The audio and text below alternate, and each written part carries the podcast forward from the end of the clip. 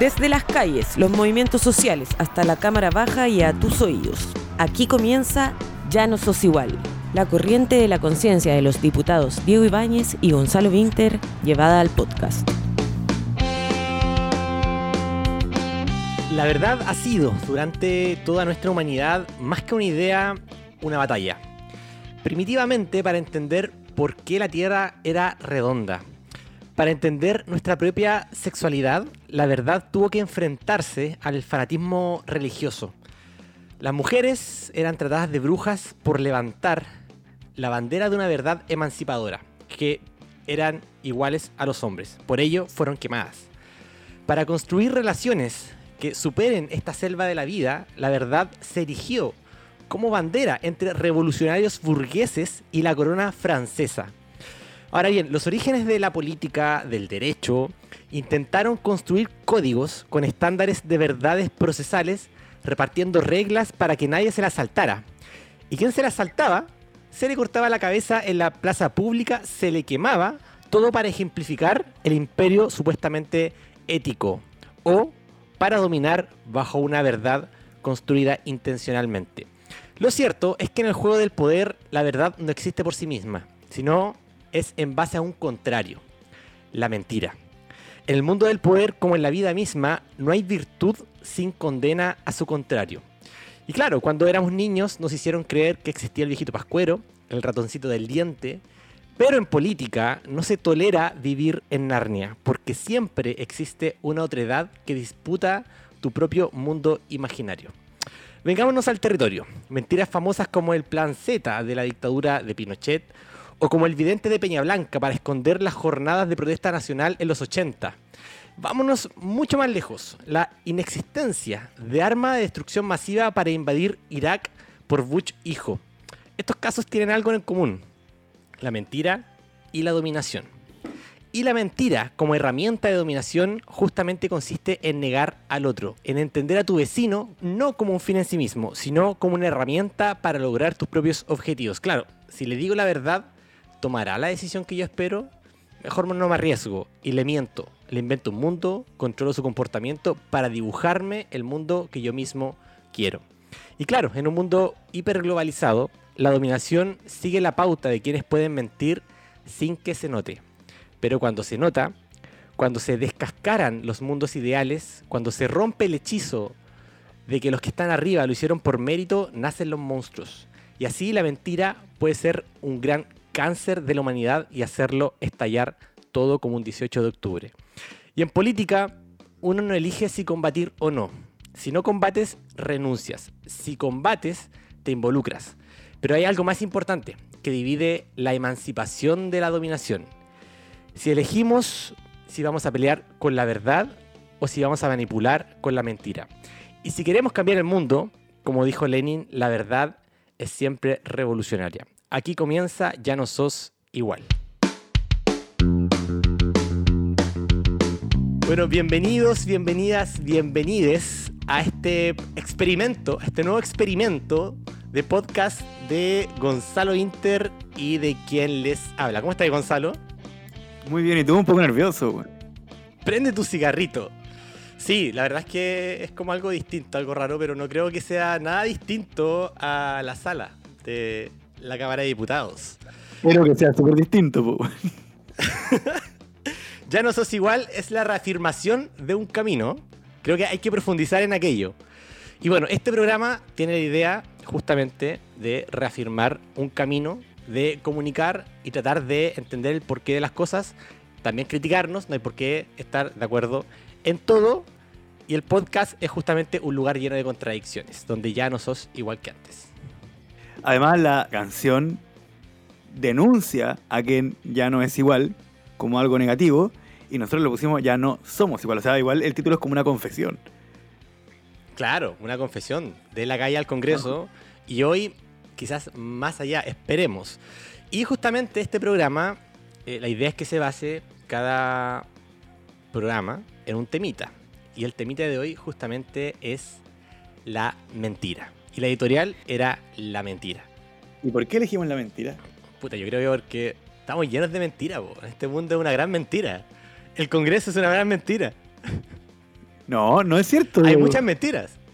Bueno, este podcast es una verdad. Pero hay una mentira que nos inspiró. Sí, hay una gran mentira que nos inspiró. Pero hay, hay otros ejemplos de mentiras que son brutales. Y entre todas hay un Sí. denominador común.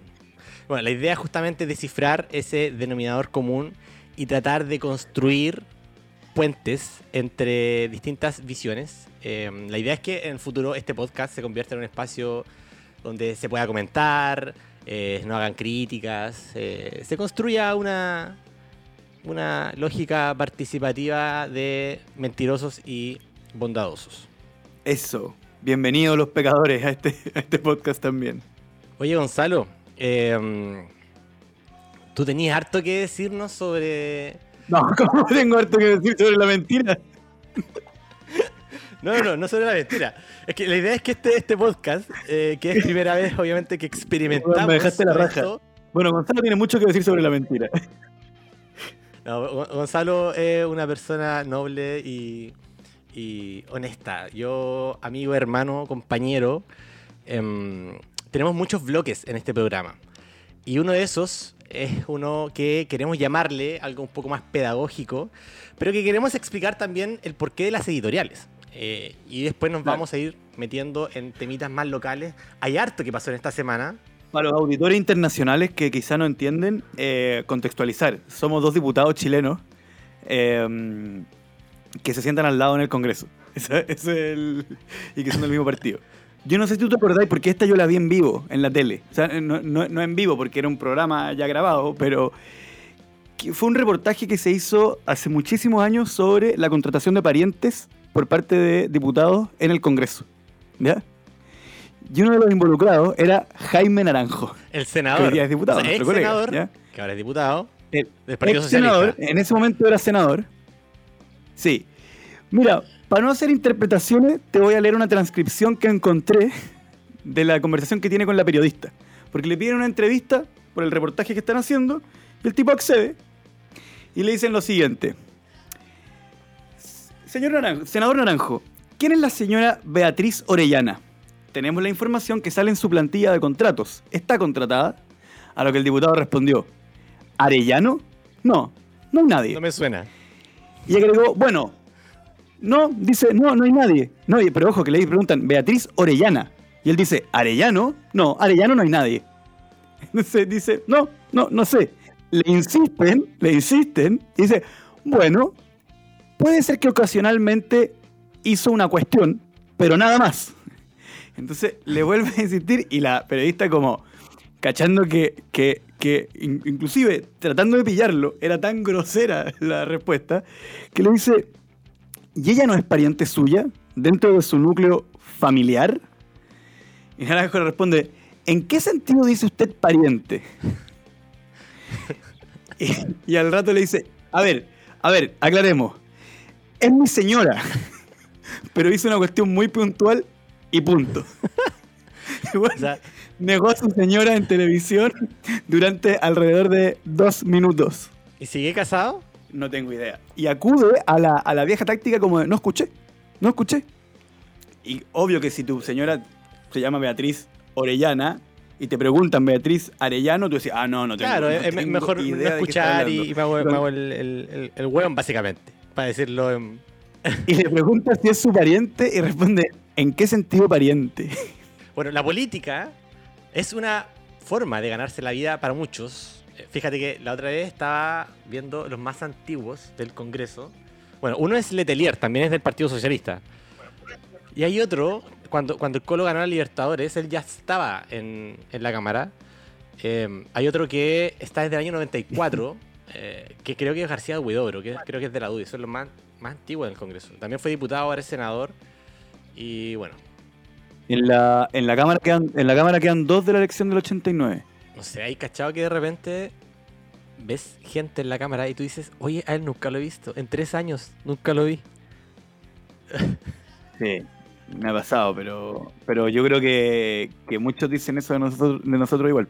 Te, re- te recuerdo que hubo un presidente de la Cámara que a mí me decía diputado Ibáñez y a ti te decía diputado Winter a veces. pero ojo que yo tengo la teoría de que no nos confundía, Él creía que éramos, la, que, que éramos uno, ¿cachai? Que no existía un, un tú o yo, éramos un puro diputado, un puro distrito. Este programa tiene como idea también atacar esa mentira institucionalizada. La mentira no es solamente, siento, una actitud humana, como individualmente humana. También hay mentiras institucionalizadas que se van construyendo en la historia, en el sistema, Claro. y se van convirtiendo en reales y en verdades históricas y confunden a todo el mundo. Em, de ahí que eh, cuando te sales de esa mentira, ya no eres parte de ese grupo humano. Y esas son justamente, creo yo, las verdades más duras que nos ha tocado a nosotros eh, vivir como una generación que creció bajo un paradigma de lo que era real y terminó siendo absolutamente descascarado por la revuelta social. Y hablando de revuelta social, pasamos Mm. a nuestro siguiente tema. El protagonista de la fama. Esta es una eh, un eh, pedacito de podcast donde la idea es que conversemos sobre, bueno, la noticia principal de la semana, pero personificada en alguien, alguna, una comunidad, un individuo. En este caso creo que no podemos omitir al pelado Bade. Tuvimos una discusión cuática. en la, en- para que la gente lo sepa, tuvimos una conversación cuática sobre el pelado Bade con el Diego en la, en la oficina, a puerta cerrada y sin grabar, que, no, que fue- terminó en, y si hablamos de la mentira... Sí, un tema que para la izquierda, eh, para una parte, ha sido bien compleja, eh, porque finalmente es enfrentarse con, los propios desvalores o miedos que también están presentes muchas veces en el fondo del corazón de- de- del pueblo, porque finalmente la, verdad está construida y hay que eh, tratar de descifrarla y combatirla con, buenos valores. Ahora bien, eh, el pelado Badé, una mentira que se arrastró objetivamente, y lo llevó a la vicepresidencia de la Convención Constitucional. Te pregunto, Gonzalo, ¿es más criticable por el hecho de haber levantado las banderas de izquierda? ¿O finalmente vamos a ponderar con una regla distinta? Voy a, voy a jugármela con una, con una teoría, no sobre el caso, porque del caso no sé nada que no sepan los auditores, sino de cómo abordarlo, weón. ¿Ya? Yo creo que hay que distinguir a la persona de Rodrigo Rojas del pelado Bade. ¿Cuál es la diferencia? El pelado Bade es un político. Y es un político cuyo elemento de la esencia es el hecho de que tiene cáncer. Es un símbolo social de la protesta cuya capacidad de convertirse en un símbolo radica de manera estricta y absoluta en su condición de paciente de cáncer. Luego de ello, postula a un cargo de representación popular, que significa otorgarle poder, ¿cierto? Se le otorga el poder de escribir la constitución, se le otorga, se le otorga una dieta, se le otorgan asignaciones, en función de su cáncer, porque su campaña se trata justamente de que tiene cáncer. De hecho, tiene una especie de franja que se abre con él como en, una, en un hospital o en una clínica, no sé, pero con, con la bata, etcétera, con- en la camilla, eh, Y- y eso contando lo que significa finalmente ser enfermo eh, de empatía. ¿eh? Y yo, te lo, lo confieso. A mí, yo, yo cuando lo empecé Sí, claro. a seguir en, en redes sociales, me causaba una esperanza igual. Chucha, este bueno es muy, muy valiente. Quienes, eh, probablemente muchos de, de quienes pueden estar escuchando, saben lo que es eh, que en tu familia o muera una persona por cáncer o que tengas que cuidar a una persona que tiene cáncer y vivir el proceso de lo que es eh, las quimioterapias, de salir adelante mentalmente, físicamente, levantarte y salir a protestar. Es una cuestión muy dura y lo he conversado con muchos compañeros y compañeras que han padecido esto en el corazón de sus familias y eh, uno no puede sino sentir empatía por la batalla y por el personaje que se construyó. Y, y- y allí radica la potencialidad también de- del mismo personaje. Pero ahí, ahí va mi punto, po. ahí va mi punto. No existe el pelado Bade. Existe quien lo interpreta, el señor Rodrigo Rojas. Pero el pelado Bade es un personaje que está estrictamente construido sobre la idea de que es un paciente de cáncer. De, de una de las ramas de la CC. Sí, pues, y que merece cierto mérito político, me- merece, merece votos, ¿cierto? Merece votos, merece escribir la constitución en función de su cáncer. Entonces lo que yo quiero decir es que la única forma en que podemos compadecernos y abrazar a Rodrigo Rojas es aceptando que el pelado Claro. no existe. No, no hay una justificación para afirmar que la existencia de este personaje que acumuló votos. No, el pelado Bade, el pelado Sí, sí, Bade sí. tiene cáncer. Claro, el, el- ¿sí? el tema es que no existe. El pelado Bade tiene cáncer. Claro, y por lo pero, tanto pero es un personaje ficticio. es un personaje ficticio que acumuló votos, que ya no existe, pero ahí nuestra, nuestra, nuestra interpretación, este, este teatro finalmente eh, tiene eh, consecuencias políticas. Y allí partimos hablando de justamente eh, si es criticable Obvio. o más criticable por el hecho de haber levantado las banderas con las cuales apuntó y que luego el vuelo que agarraste es como que tú subiste a una moto, iba ahí súper rápido, súper rápido Sí, y se te, se te cruzó un perro y tu, tu chancacazo fue mucho más fuerte que aquel que iba a 10 kilómetros por hora. es que ahí, ahí claro, pues, mientras más, mientras más, mientras más lejos estáis del piso, más fuerte es la caída. ¿ya? Eh, el- el- pero es que ahí, ahí me lleva a un tema que es súper interesante, pues, porque el pelado Bade, pelado Bade, personaje que yo ya dije que es un personaje ficticio, interpretado por, por Rodrigo Rojas, quien merece toda mi compasión como ser humano, pero, pero como político es un mentiroso, ¿cierto? Eh, es parte de la lista del pueblo, que es una formación política eh, especial com- comparado con otras, ¿ya?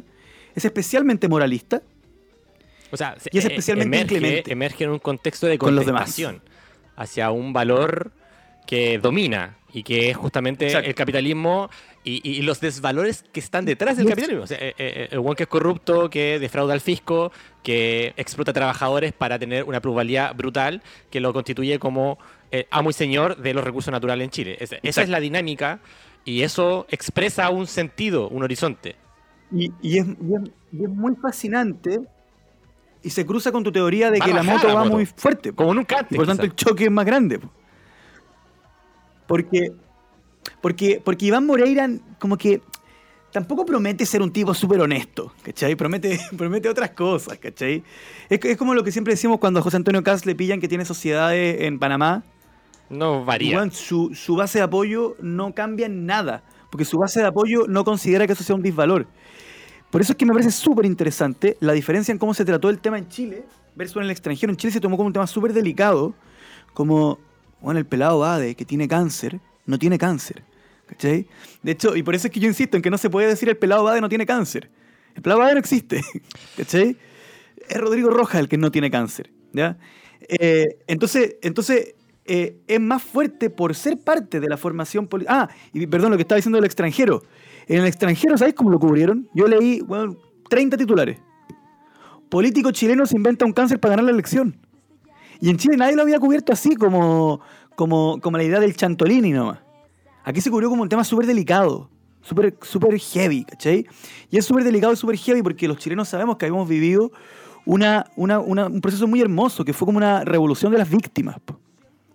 Una revolución de las víctimas que igual tuvo su lado bonito en un país que quizá había sido muy inclemente con quienes eran víctimas de la sociedad. De- Y él se erige como, como símbolo de Claro, una pero- convención constitucional, ni más ni menos. particularmente apaleado por un cáncer que no pudo ser resuelto por la falta de derecho social y que eso construyó empatía y hay una comunidad en torno a aquello. Hay organizaciones, hay eh, eh, demandas, hay propuestas y hacerse cargo de ese dolor o querer empatizar a ese nivel de sufrimiento que finalmente jugar con, la vida y la muerte eh, es, a, mi juicio, es absolutamente contrarrevolucionario, por decirlo de alguna manera.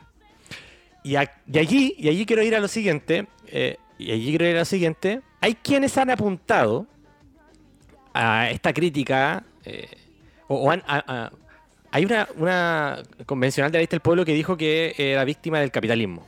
Y uno podría, claro, pensar que todos quienes caen en los desvalores de este modelo son buenos hijos del contexto, repiten estos desvalores, pero no por eso merecen, por ejemplo, salir de la Convención Constitucional.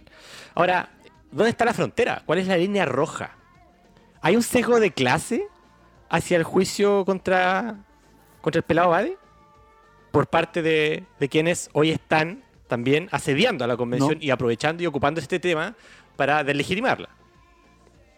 Pero Yo creo que- con una, juégatela con una Yo respuesta. creo que po. hay un juicio de clase no Sócrates, desde pues, quienes también les molesta que exista gente que incluso recibiendo el IFE sea parte de la Convención Constitucional. Ahora bien, eh, creo que... Ah, pero metiste otra polémica. po. Yo creo que ahí sí hay un sesgo de clase. eh, ya, O más bien un ahuevonamiento de clase. Porque no, como no entienden cómo funciona el IFE, no entienden que efectivamente ahora hay políticos que sí provienen de los sectores populares. Y esa hueá no les entra en la cabeza. Pero no estamos hablando de eso, Diego. Estamos hablando del pelado. A lo que voy es que hay una construcción donde se incorpora la crítica al pelado. Estoy hablando desde, desde quienes están en la vereda de al frente. Hay una construcción que apunta a ese lugar, que es depositario de las esperanzas populares, se convierta en un espacio más, igual que todo el resto, y por tanto el resultado de ese espacio, que es la nueva constitución, es igual que la constitución que se fraguó en la dictadura. Y eso es, a mi juicio, un sesgo también de la crítica que eh, no justifica en absoluto la mentira del pelado ave. Creo que allí hay que también, eh, desde la vereda nuestra, em, ser absolutamente tajantes con la condena a la mentira de un convencional que hizo que la gente pensara que tenía cáncer para poder llegar Sí, a escribir la nueva constitución.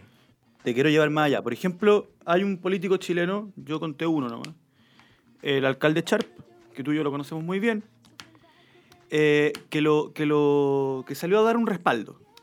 Y encuentro interesante ese respaldo, como, como analizarlo, ¿cachai? Porque en el fondo dice, aguante pelado, ¿cachai? Y lo encuentro súper complejo porque, puta, a- insisto, quizá me estoy dando vuelta a lo mismo, abrazo al humano. Pero ¿cuál es el valor y cuál es el mérito del pelado Bade una vez que decimos que no tiene cáncer? ¿Qué es lo felicitable del pelado Bade?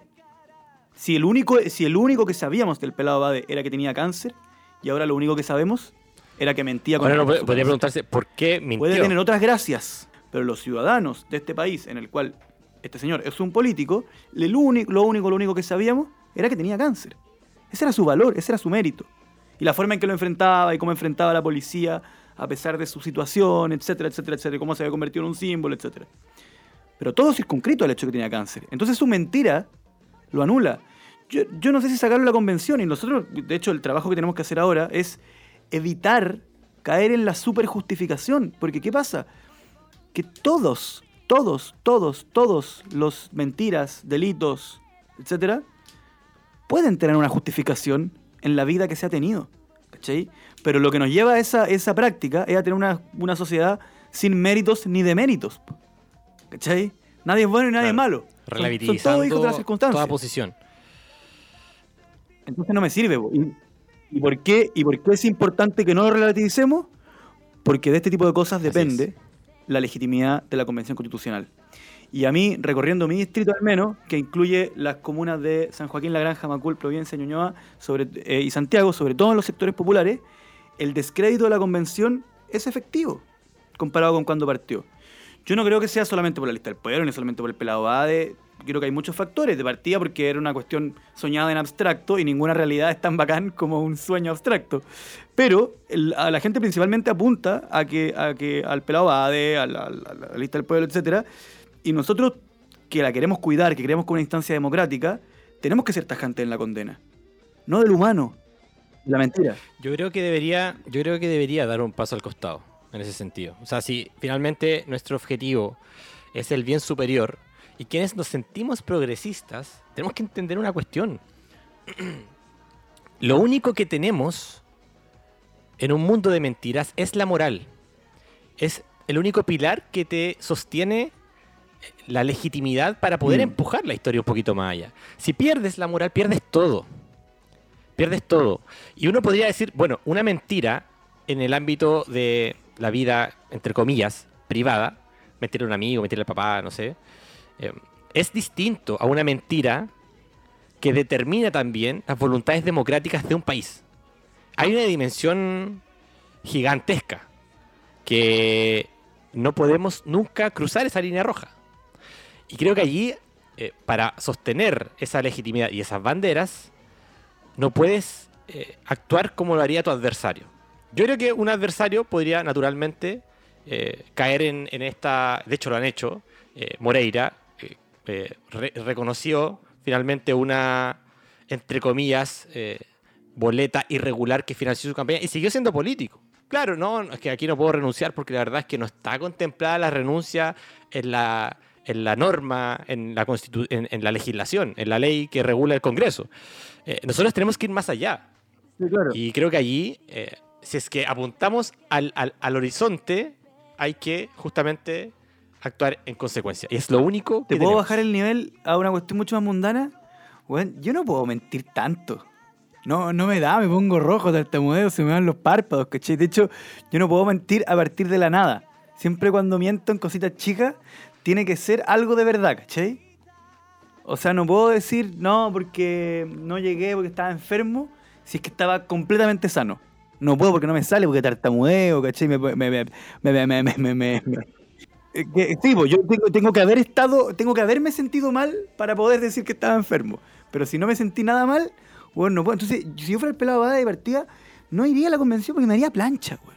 ¿Cachai? Como partiendo por, por, por ese aspecto superhumano.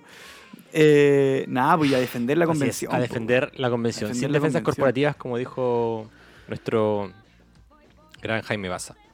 Hay un amigo que por ahí escribió un tweet que dice que nunca es justificable, pero sí se podría comprender el dolor, la mentira, incluso una eventual, enf- eh, eh, eventual enfermedad de salud mental, eh, cuando existe una enfermedad de base que sea eh, con síntomas similares.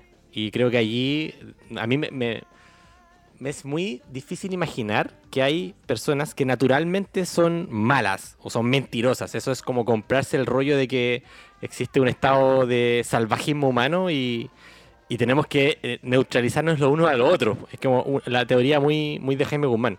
Me, me- me complica pensar de esa manera.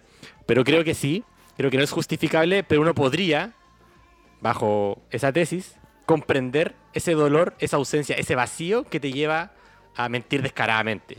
Pero Yo- jamás en el ámbito de la política justificarlo ni un centímetro. Yo, Diego, yo me jacto de decir que puedo sentir compasión por cualquier ser humano.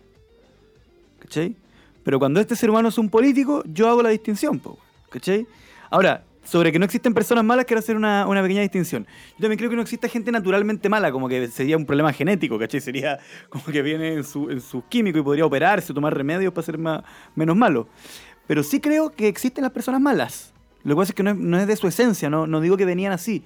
Pero creo, y me voy a ir de tesis, alerta de tesis, que hay un momento en que cuando una persona, su envidia, su odio, su deseo sincero de hacerle daño al resto, supera otros aspectos de su espíritu, como la bondad, qué sé yo, la empatía, etc., puta, efectivamente se convierte en una mala persona. Y creo que tú y yo conocemos a un par que califican esa categoría. No sé en cuál estáis Y que son pensando. reiterados y sistemáticos. Sí, po, y que de hecho te, te- te confieso que yo creo que fantasean con hacer daño. po. Que cuando están como mirando por la ventana mientras llueve, se imaginan gente sufriendo. po, weón. Sí, Y no voy a decir el nombre. verdad. Y cambiemos de sección porque si no, lo voy a decir. Ya, vamos a la próxima sección. Oye, me, me gustó mucho esta, esta sección. eh, personaje de la semana. ¿Cuál será el próximo personaje de la semana? Estos son los favoritos de los diputados. Una sección que queremos que sea un poco menos intensa, pero no por ello menos interesante.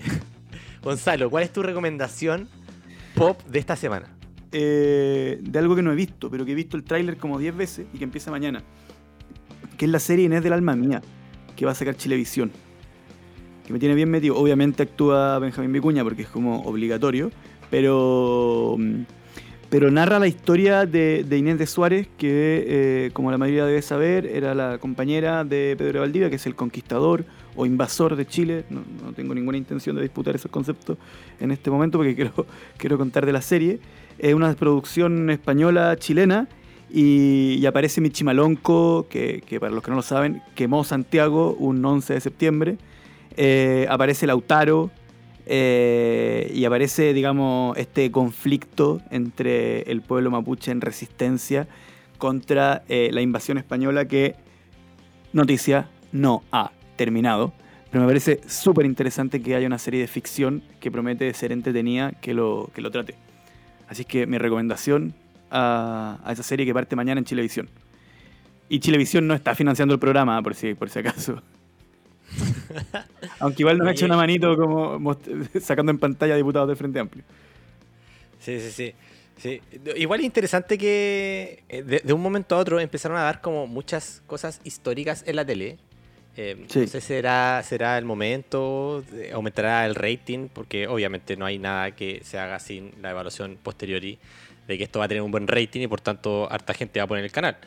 Pero eh, me da la impresión de que hay harta, harto material, al menos eh, de las producciones chilenas últimas, que sirven bastante para el momento histórico, para reivindicar justamente personajes. Sí. Más adelante vamos a ver lo que pasó con la batalla de Chile. Oye, ¿y por qué más adelante no al tiro? Perdón, perdón, perdón. Eh, porque soy un poco estructurado en mi deformación profesional. Ya, Vamos perdón. al tiro entonces. ¿Qué, qué formación profesional? No tengo profesión. Ok. Eh, oye, ¿viste la batalla de Chile? Bueno, la, viste millones de veces cuando era más chico. La batalla de Chile tiene un rol bien importante en mi vida, weón. Eh, yo la vi en cerca de los 12 años en unos VHS que dejó mi padrastro arriba del reproductor de VHS. Para los centennials que están escuchando esto no deben saber lo que es un reproductor de VHS, pero es lo que se usaba antes del reproductor de DVD, que tampoco saben lo que es. Que Ya, le metí el eh, dedito, era como un cassette. Le metí el dedito y iba ahí dando vueltas.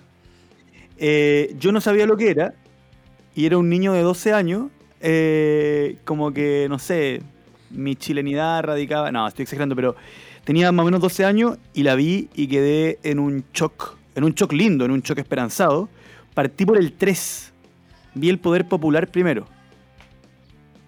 Y Igual, en buen chileno, y en buen chileno quedé loco, po, pero quedé loco. Y, la idea de la revolución popular y la idea de, la política consejo de clase me quedó, me quedó muy metida, muy metida, muy metida. Lo volví a ver después cuando estaba en la universidad, así entero, porque uno veía imágenes en YouTube, etcétera.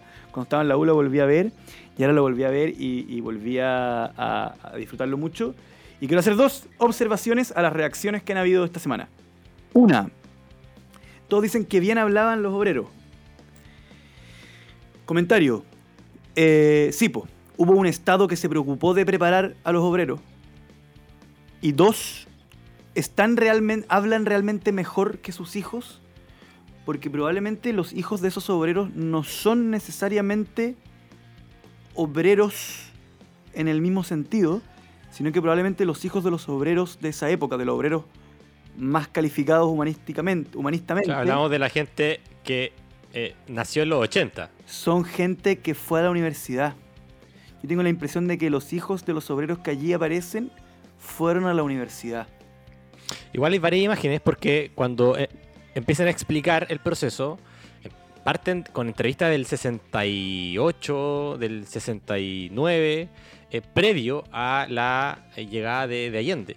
Em, ahora, este programa, eh, esta, esta- este, este documental, eh, se hace en un momento muy importante, 48 años del golpe de Estado, pero la paradoja es que lo, lo toma la red, empieza a dar la batalla de Chile, y al mismo tiempo en eh, TVN y en el 13 pasaban otro 11 de septiembre, el de las Torres Gemelas. Pa- como para pasar piola. No, los dos son catástrofes. Las dos son igual de importantes. Yo me acuerdo cuando era chico, eh, de hecho, para el 11 de septiembre yo estaba en el colegio, para el de las Torres Gemelas, y no entendía nada, po. no entendía absolutamente nada de lo que estaba pasando. Eh, de hecho, pensé que. ¿Tú estabas ahí en sexto? puta, eh, ¿Qué año fue esto? El do- Yo estaba en octavo. 2000 ¿Cuándo fue? Uno. Uno, po, es el chiste, que son 20 años. Chucha. Me acuerdo que estaba en. No sé, bueno, estaba como en quinto básico, quizás. Em, y no entendía nada. Y todos llenos de terror. Pusieron la única tele que había en el colegio. Y todo en el patio mirando, Sí. mirando. Bueno, entendiendo qué, qué eran los talibanes. Que... Pero, pero uno, qué se tam- trataba el uno terrorismo? cachaba bien lo que eran las Torres Gemelas. Yo me acuerdo que llegué a mi casa, prendí la tele. Y lo primero que vi cuando prendí la tele, esa imagen que repetían todo el rato de cuando saltaba la gente. Porque se estaba asfixiando. Sí. Bueno, bueno, eh, jamás se va a olvidar ese- esa imagen. Bueno, eso estaban pasando en el TVN y en el 13. Muy bien, ok, pueden pasarlo. Y en la red están pasando justamente la batalla de Chile. Ahora, el punto es que luego que dieron el documental, se conoce que Carosi termina retirando la publicidad del canal. Y responde con un tweet. Y voy a leer el tweet. El- ojo, el, el Twitter es Carosi me encanta. No hemos retirado la publicidad de la red por emitir la batalla de Chile. Por respeto a nuestros consumidores y su forma de pensar, no auspiciamos programas con contenido político. Ok. Sus consumidores y su forma de pensar. Bueno, hay harta polémica por este tema. Yo creo que es sintomático del estado en el que están ahí los medios de comunicación. Y, claro, eh, Gonzalo Bofil, eh, un gran súper rico Bofil. en Chile, finalmente termina dándose el gustito de sacar las fichas donde la tenía en su canal de televisión y termina eh, justificando, al menos frente a todos, que efectivamente los medios de comunicación y los canales eh, están determinados financieramente por qué piensan sus propios financistas. Creo que eso es un tema que no sé, va a explotar eh, en un contexto do- donde estamos debatiendo esto en materia constitucional y donde además se ha ido desgranando de que Gonzalo Bofil, ¿cómo se pronuncia? Bofil, Bofil, Bofil. los Bofiles, la familia de los Bofiles, no solamente Me carga, pará, me, ca- me carga eso, me carga eso, como de ser siempre el, el amigo cuico que se le pregunta esa weá. amigo, amigo, Quiero decir que no me, Amigo, que no me ¿cómo se gusta eso. me parece racista. ya, no es solo Garossi. Bueno, yo morí, morí, morí sí, cuando supe que las FRAC también eran parte del imperio de Gon- Gonzalo mí Bofil. me dolieron los rolls. Vicio, Me dolieron los rolls. Fruyele. ¡Frille Oh, también! Bueno, hoy día me comí como 10 frac. Hoy ¡No! día estuve en la, en- en la mañana en, en una reunión territorial. Obviamente, cafecito y muchas frac. Me comí muchas frac. Las donuts, los vicios. Ah, funado.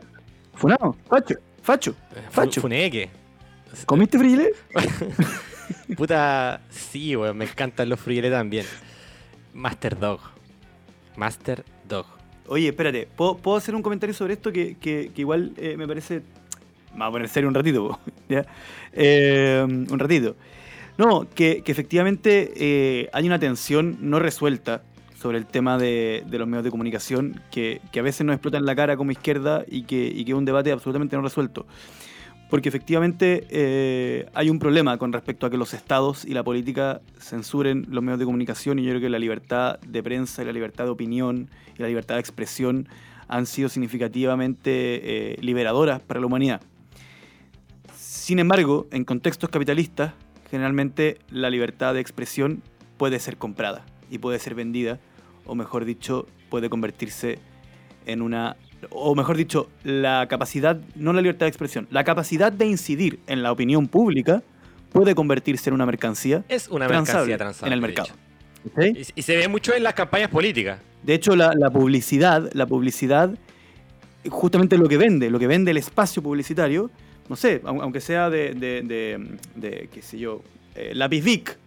Si yo te vendo el espacio para que tú anuncies lápiz Vic, lo que te estoy vendiendo es la posibilidad de que tú convenzas a la opinión pública de, la que- que es buena idea comprar un lápiz Vic. Te, te puedo poner un Y ejemplo. un problema que quiero, que quiero, que quiero, que, que- espérate, quiero transmitirle a, lo- a lo- a los auditores para que, para que reflexionen.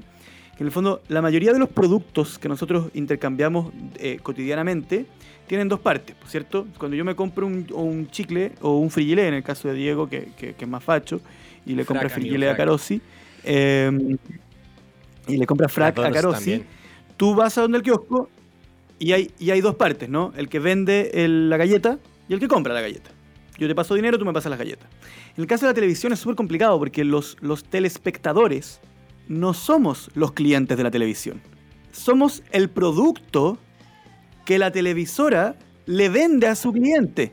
Nuestra atención es el producto que la televisión le vende a su cliente, que es justamente el avisador. Entonces, efectivamente, hay un problema, y yo nunca voy a negar que hay un problema con la hiperestatización, con la eventual hiperestatización de los medios de comunicación, que nos puede llevar a una tiranía, Pero también hay un problema cuando la totalidad de la información a la que se accede está en manos del capital. Un ejemplo de lo que dice Gonzalo. En tiempos de campañas se venden los avisajes en el Mercurio, se venden los avisajes en la tercera. Y hay avisajes que cuestan más de un millón de pesos. Que es básicamente Mm. que salgas en la media plana de una carilla del Mercurio diciendo que tú eres un buen candidato y mostrando tus propuestas. ¿Quién puede pagar ese avisaje? Te ven al menos, no sé, ¿cuánto será el tiraje en Valparaíso del Mercurio de Valparaíso? Mm, Miles, miles de personas ven tu página, saben que existes. A diferencia de la persona que no tiene esa Ahora- billetera ahora y decir- no tiene ahora- esa Ahora Facultad. decís Mercurio Valparaíso. eh, Mercurio del Paraíso, sí, sí, sí, sí. Eh, Es que cuando yo, cuando yo te conocí, Mercurio- le decía y el Mercurio a eso y le decía y al otro el Mercurio de Santiago. Sí, bueno, mi, mi provincianismo espero que jamás se vaya. Es una especie de, de, de romanticismo en política. Te- luego te das cuenta que eh, de Santiago maneja los hilos también de los mercurios de las distintas regiones. Y en Santiago cuesta mucho más caro el avisaje de mercurio. De hecho, cuesta como cinco veces más caro. Sí, un, un- inserto de página completa en el Mercurio del Paraíso te saldrá 800 lucas. Em, en Santiago, ¿cuánto sale eso? ¿Tenía el precio? Debe salir sus 3, 4 palos. Todos esos tarifarios también están en las radios. ¿Cómo tú puedes acceder a que una radio local, no hablamos de cooperativa o ADN o, o etcétera, hablamos de radios locales que al no recibir financiamiento, eh, en parte público, dependen de la plata que eh, le inyectan los políticos en campañas y con eso sobreviven dos años. Eh, de hecho, derechamente hay políticos que hoy están en el Congreso y que son dueños de cadenas de radios locales y finalmente eh, manejan también allí po. quién publica, quién no, a quién le hace la entrevista y quién no. Y si no, No tienes vemos- plata, no puedes estar en la radio. No demos nombre. No demos No nombre. demos nombre. Pero, pero hay uno que se llama igual que, que, un, que un gran presidente que tuvo Cuba. Entre. No voy a decir en qué periodo. Pero fue entre los años 60 y los años 2000. Claro, eh, demos nombre, demos nombre. Si aquí estamos, estamos en un espacio de confianza, nadie nos va a escuchar. Fidel eh, de Partido Socialista y Luis Pardo de Renovación Nacional. Eh, creo que Luis Pardo también fue, eh, fue presidente de la Asociación de Radio Difusoras de Chile. Em, Vale, pero Diego, acla- aclaremos una cosa. No, es- no es- no estamos denunciando un delito. no, esto es legal, es absolutamente legal. Estamos denunciando el sistema de cómo Claro, pero- funciona. O sea, est- est- estamos invitando a la sociedad a reflexionar en torno a que si es que la política se establece a través de la opinión pública y la opinión pública es una mercancía transable en el mercado, entonces, entonces capitalismo y democracia, Son ¿qué pasa entre ellos? po? No se llevan bien. O sea, que, capita- que, que capitalismo y democracia en algún momento se tienen que sentar y mirarse y decir como, ¿qué onda? ¿Qué somos? ¿Qué pasa entre Claro, nosotros? está, está en, en- en un mismo carrete el capitalismo y la democracia. Fijo que hay pelea de curado. Hay pelea de curado. Y, y dura.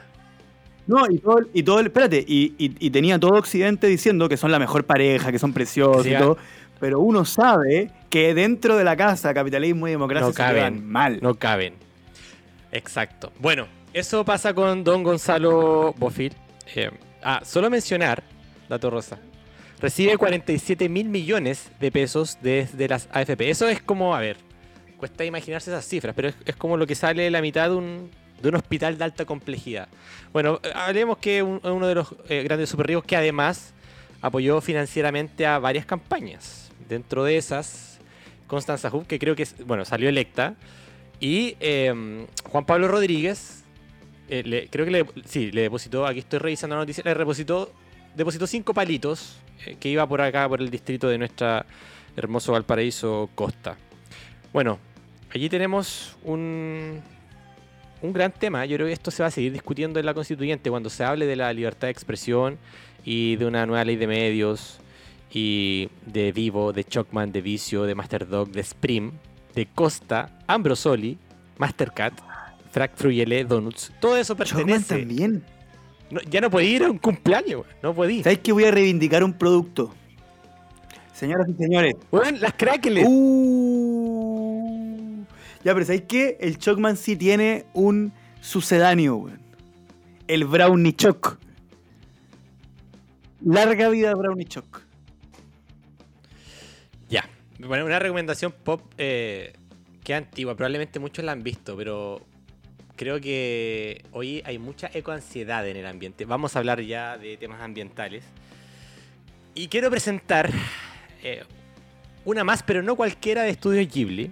Dicen que es la más eh, exitosa eh, de este estudio que es como el Disney japonés. Que es justamente una película que se escribió en los años 80, pero que se grabó el año 94, 95 y se eh, publicó el año 97 en Japón, que la rompió. Y habla justamente de eh, juventud, de el comportamiento entre seres humanos y medio ambiente, justo después de que cae el muro de Berlín. Un- Un tema que no le interesaba a nadie, que, que era atemporal, como una especie de futuro que nunca iba a llegar, porque en algún momento nos, nos íbamos a dar cuenta, íbamos a caer en, en ese racionalismo más ecológico de no seguir creciendo a destajo. Pero finalmente llegaron los eh, informes de la ONU este año y nos dijeron que ya el cambio era irreversible y se hizo bastante famosa esta película. Hablamos de La princesa Mononoke. ¡Epa! La recomiendo demasiado. Eh, pedazo de película. Yo sé que es antigua y probablemente muchos la han visto, pero yo, yo nunca la había visto y la vi la semana pasada. Y quedé pero en shock. Quedé absolutamente en shock. Todos, por favor, véanla. Una relación entre humanos y naturaleza que hay que aprender. Estos instintos de peleas y odios que hay que tratar de contener.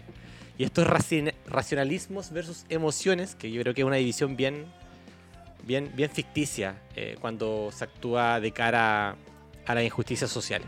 Así que recomiendo mucho La Princesa Mononoke.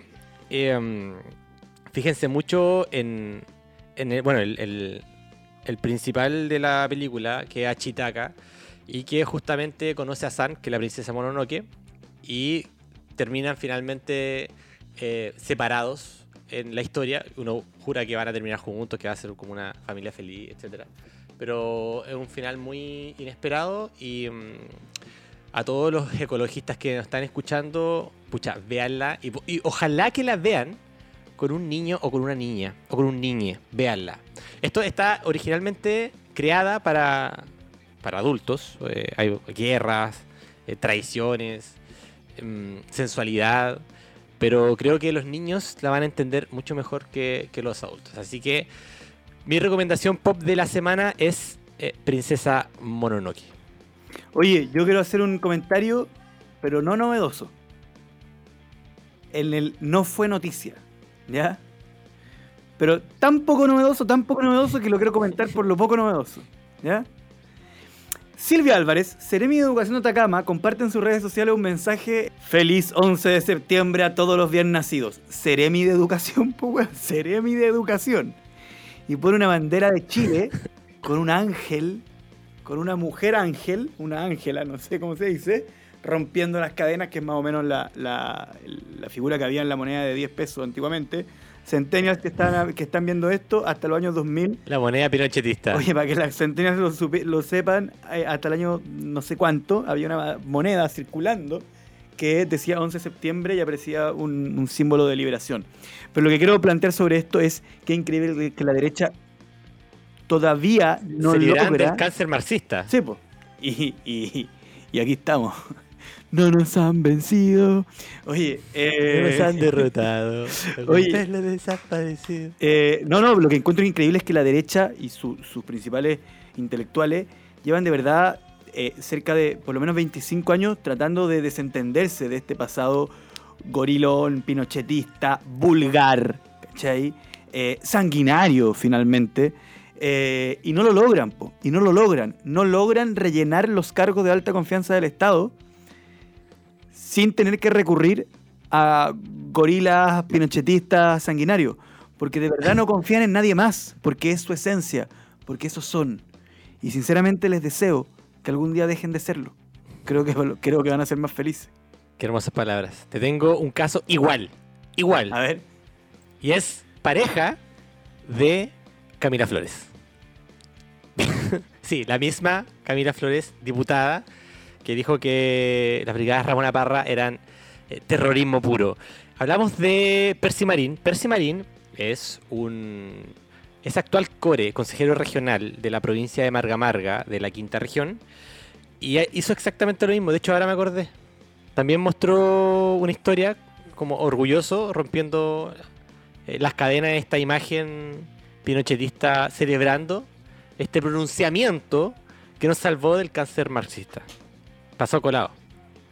Oye, ¿existía el cáncer marxista? ¿O, era mentira igual que el otro? Era un, era un personaje. Oye, rankings de cánceres falsos. Pelado Garay. Ya, weón. Uno de los primeros eh, públicos. Ya. Oye, Gonzalo, esta era la sección de El Paso Colado. Oye, pero eh, nos están cortando ya, pues, bueno. Chucha, ya. Ya, pues despidámonos. El, Martín, el Martín se fue hace media hora para la casa. Oye, para quienes conozcan a Martín y a la Maca, grandes compañeros que se han esforzado bastante en hacer que esto salga adelante. Eso, un saludo a Macarena García Lorca, a Martín, a Felipe, que están detrás de esta producción.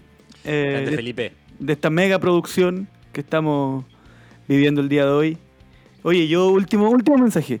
Quiero pedirle disculpas a todos los auditores, porque como es nuestra primera vez, quizás estábamos un poco tiesos, un poco nerviosos, un poco dispersos, quién sabe. Les prometemos que vamos a ir mejorando y gracias porque tienen una paciencia infinita. Sí, gracias por acompañarnos. Esto lo vamos a hacer eh, un par de veces al mes para que sigan, para que comenten. Esto es un experimento comunicacional mm. con el Gonzalo. Em, y están todos invitados e invitadas a compartir este podcast. Va a ser mejor, lo prometemos. Y bueno. Y por el tema del, del rating, no se preocupen, porque lo vamos a hacer igual, aunque no lo vean.